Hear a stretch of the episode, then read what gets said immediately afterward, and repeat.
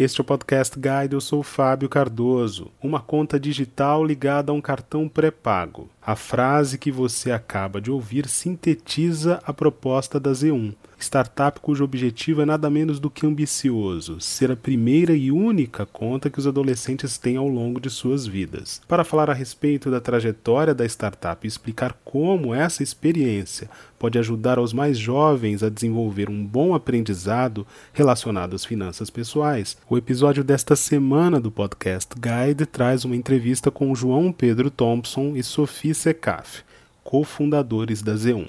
Sophie e João Pedro, é um prazer tê-los aqui conosco no Podcast Guide. Muito obrigado pela participação de vocês. Prazer é nosso, muito obrigada pelo convite, Fábio. Obrigado, Fábio, pelo convite e também oi para os ouvintes aí da Guide.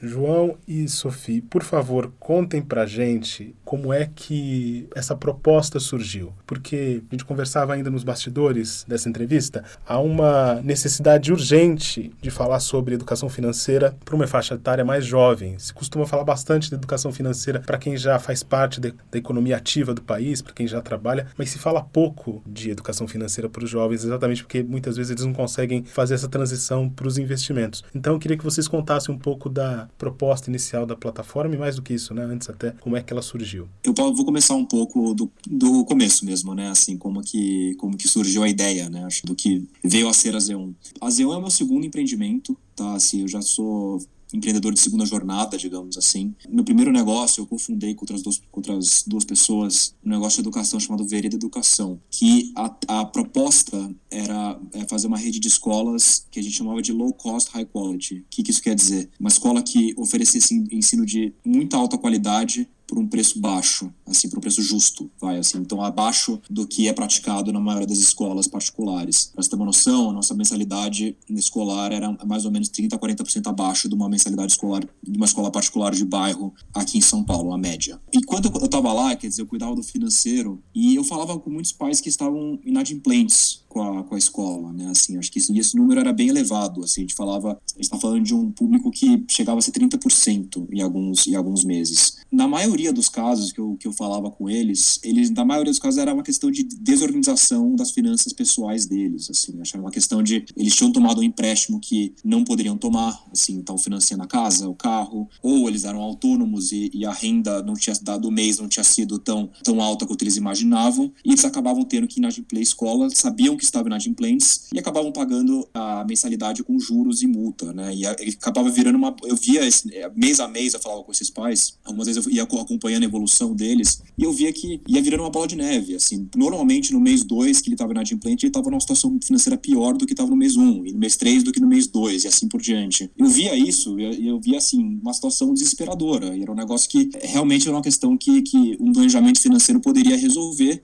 mas as instituições financeiras e outras pessoas envolvidas não tinham interesse é, nisso, tinham interesse que as pessoas pagassem esses juros, essas multas, então eu vi uma situação muito, muito desesperadora. Aí eu comecei a investigar melhor o problema enquanto eu ainda estava na vereda, vi que alguns dados assustadores. O Brasil é um dos últimos num ranking da BlackRock sobre educação financeira. 40% da população adulta é inadimplente de alguma forma. Você vê alguns dados assim realmente que mostram o tamanho do buraco que a gente se enfiou. Todos os países, toda a população mundial mundial tem problema com a educação financeira, mas o Brasil tá, como tudo relacionado à educação, tá perto da rabeira, né? Então, eu via isso, eu via que o sistema de educação tradicional, onde eu estava inserido, não estava olhando esse problema, e eu falei assim, poxa, deve ter alguma coisa para mitigar isso. De repente, na raiz, né? Assim, na formação da pessoa e no primeiro contato dela com o dinheiro. Essa ideia veio justamente daí, assim, a gente viu, é, eu, o Thiago, a Sofia, o Matheus, os cofundadores da Z1, que tinham a oportunidade de fazer isso aonde, justamente onde tem o fluxo de dinheiro, né? Com serviços financeiros. Então, aí foi daí que partiu a ideia. Assim, quando a gente identificou o problema, a gente viu que o problema tinha que ser resolvido na raiz, justamente quando a pessoa tem o primeiro contato com o dinheiro dela, com dinheiro em geral, com 10, 11 anos, às vezes até antes que isso, tá? Mas a gente viu que tinha oportunidade com pessoas que estudavam só e ganhavam mesada dos pais, ou estudavam e trabalhavam também antes, até antes dos 18 anos, entendeu? Então, tem, isso é muito comum no Brasil. Então, a gente viu que tendo uma conta é o primeiro passo nessa, na, nessa jornada financeira, sabe? Acho que ter uma conta que você consiga aprender sobre como gastar, como economizar e assim por diante. Desculpa, eu me estendi um pouquinho aqui, mas acho que é importante contar um pouco o contexto. E a proposta, assim, é, é simples, assim, a gente quer ser uma conta digital, a primeira conta, a primeira e última conta digital do, dos adolescentes, assim, então a primeira conta que eles abrem na vida, quando eles começam a ter contato com o dinheiro, hoje a maioria desses adolescentes ainda usa dinheiro vivo para fazer a maior, maioria das suas transações, e a nossa ideia é continuar com eles pro resto das suas vidas, né, então ter o seu primeiro e último contato de dinheiro com a pessoa. É uma conta digital ligada a um cartão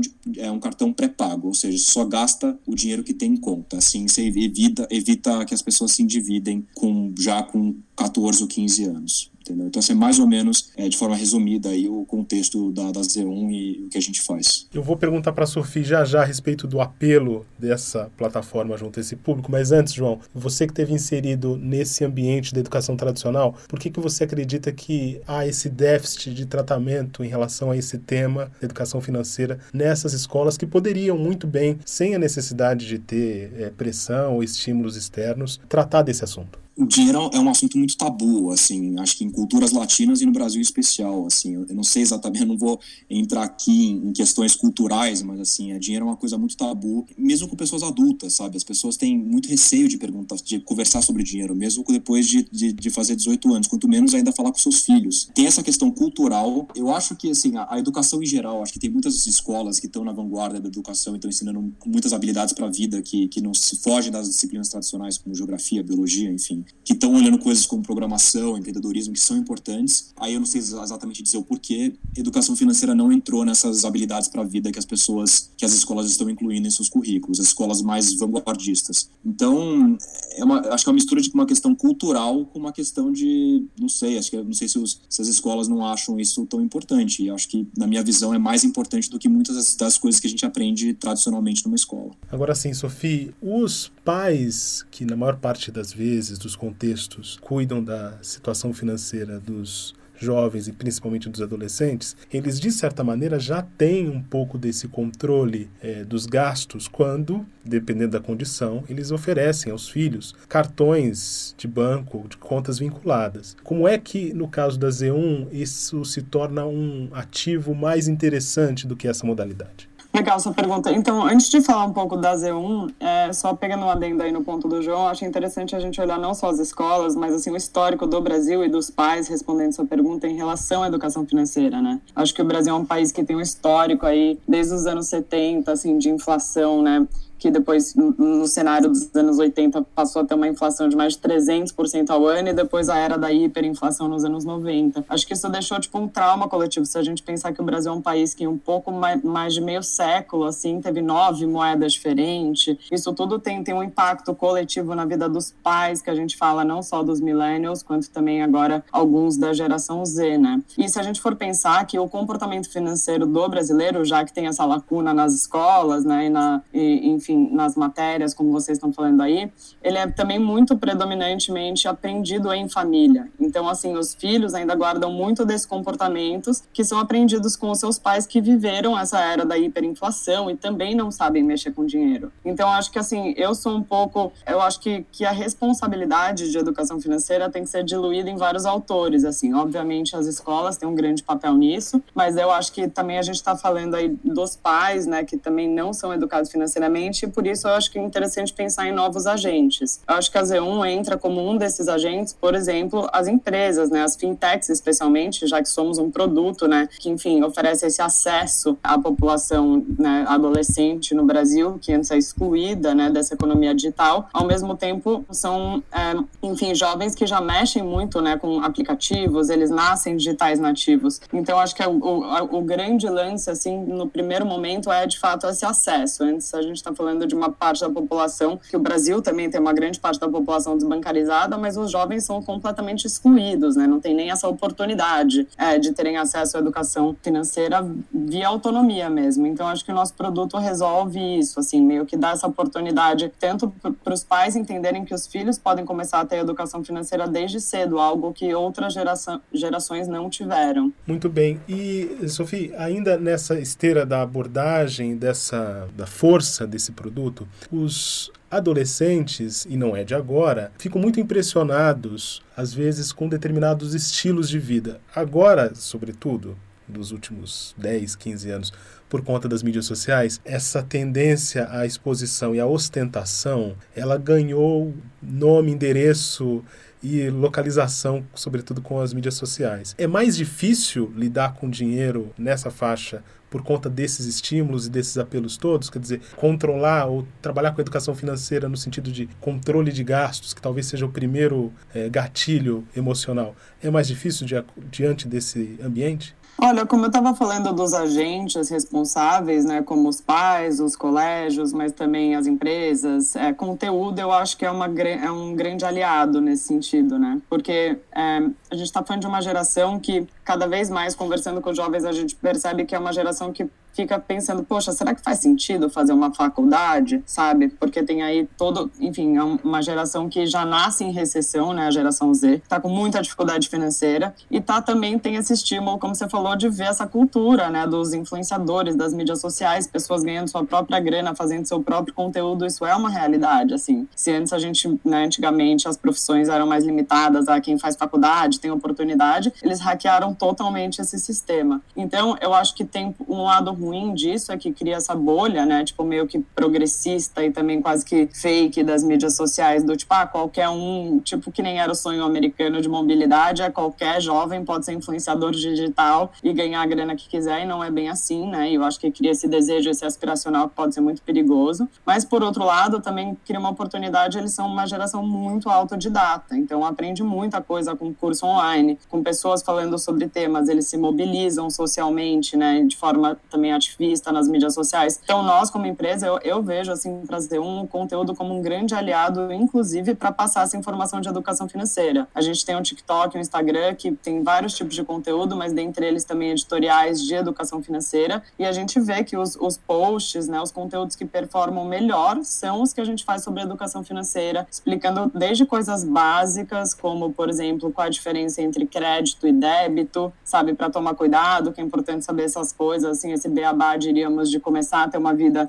né, autônoma, autônoma financeiramente, até qual que é a diferença de ter uma MEI, uma PJ, como você pensar nos seus dinheiros, como você pensar nos seus gastos. E eu acho que é uma grande oportunidade de estar tá usando essas plataformas de falar né, e conscientizar essa geração sobre dinheiro. João, fala pra gente um pouco do funcionamento da plataforma, se você puder aqui explicar pra gente em, com o máximo de detalhe possível. Vamos lá. Você é uma conta, você tem uma conta no seu nome, eu acho que isso é muito importante, eu acho que tem, tem, tem contas digitais por aí para adolescentes, mas na verdade a conta fica no nome do pai ou da mãe, fica quase praticamente tudo no nome do pai e da mãe, quer dizer, ele fica o pai tem um nível de controle exacerbado assim sobre a sobre a sobre a vida financeira do filho. A gente não acredita nesse approach. Inclusive, temos educadores financeiros como investidores e eles dizem que é importante dar autonomia para o adolescente, para o menor de idade, para tomar suas decisões num ambiente obviamente controlado. E aí justamente por isso que nossa conta é pré-paga. Mas vamos lá, é uma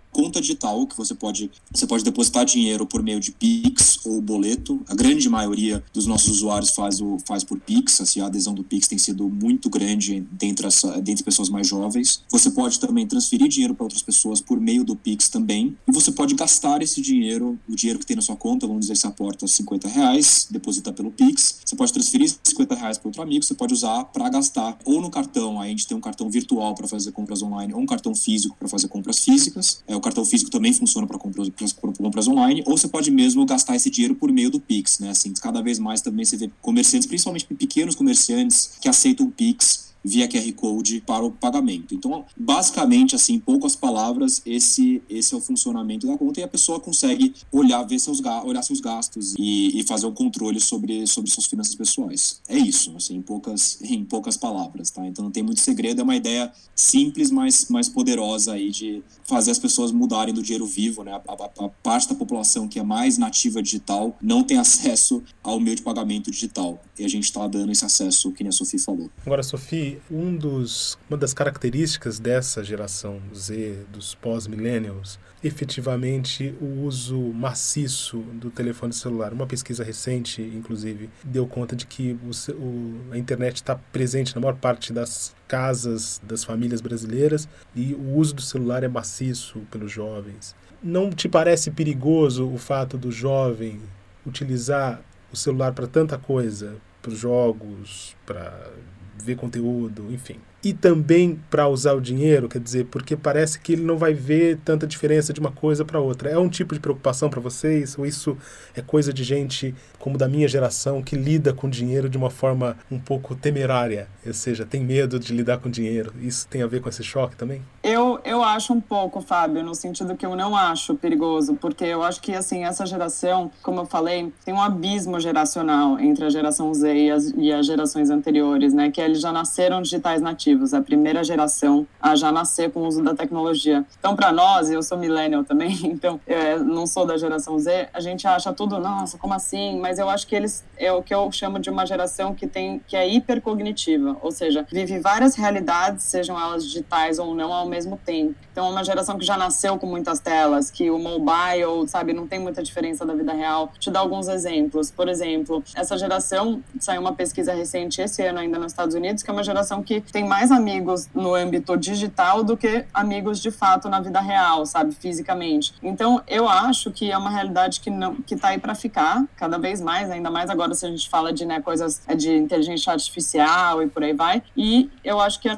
é na responsabilidade de empresas, especialmente pessoas que se propõem a fazer, né, é, enfim, produtos, é, sejam financeiros ou digitais, né, como um todo para essa geração, entender como fazê-los de uma, de uma maneira que entende a realidade dessa geração, ou seja, não só entende, mas também empatiza com essa nova realidade e também que consegue inserir né, esses produtos financeiros nessa vida digital de uma forma que faça sentido para esse jovem. Eu acho que tudo está muito conectado, né? Por exemplo, você deu o exemplo de games. Games não deixa de ser também de ter a ver com educação financeira, porque eles compram muito é, skins, né, moedas para jogos e tal. A gente escuta muita história de cliente nosso que vai lá e rouba antes de ter um cartão Z1 ia lá e rouba, roubava ou ficava implorando o cartão para os pais e por aí vai, para poder comprar no joguinho. Então, se você for pensar ter uma conta e a pessoa comprar uma coisa no joguinho, poder ver quanto gastou e até entender, opa, eu tenho essa grana aqui reservada, então se eu gastar tudo em jogo, é, depois não vai sobrar para outras coisas. Eu acho que esse é, tudo tá nesse mesmo âmbito digital acaba sendo um positivo, na minha opinião. João,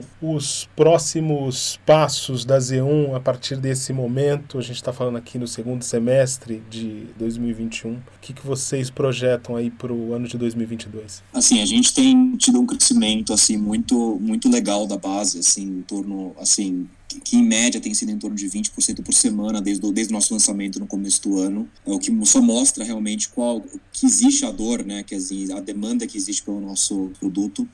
É, a, nossa, nossa ideia é que a gente continue esse crescimento, né, obviamente, tanto o resto de 2021 quanto 2022. E em termos do, do aplicativo, né, do nosso produto, é cada vez mais oferecer ferramentas aí para essa geração, para essa geração se educar, né? Assim como a Sofia falou, assim, é inescapável o fato que eles têm acesso à informação, facilidade à informação. Então, nada mais justo que eles tenham facilidade para lidar com essa informação e com, e obviamente, com as partes, a parte financeira que vem com isso, né? Então, nossa ideia é construir algumas ferramentas assim que além da conta quer dizer que você consegue ter acesso aos seus gastos que já é uma educação financeira por si, por si só também consiga ajudá-los a prepará-los para a vida adulta mesmo né assim para eles quando eles realmente começarem a ter um fluxo financeiro maior é, não chegarem assim não ficarem com uma nota no Serasa ruim depois de dois anos, assim, como adultos, né? Então, assim, você chega pra, basicamente preparado para a vida adulta, né? Que a, a, verdade é, muitas dessas pessoas começam a virar economicamente ativas muito antes dos 18 anos, só que quando tem 18 anos, a pessoa,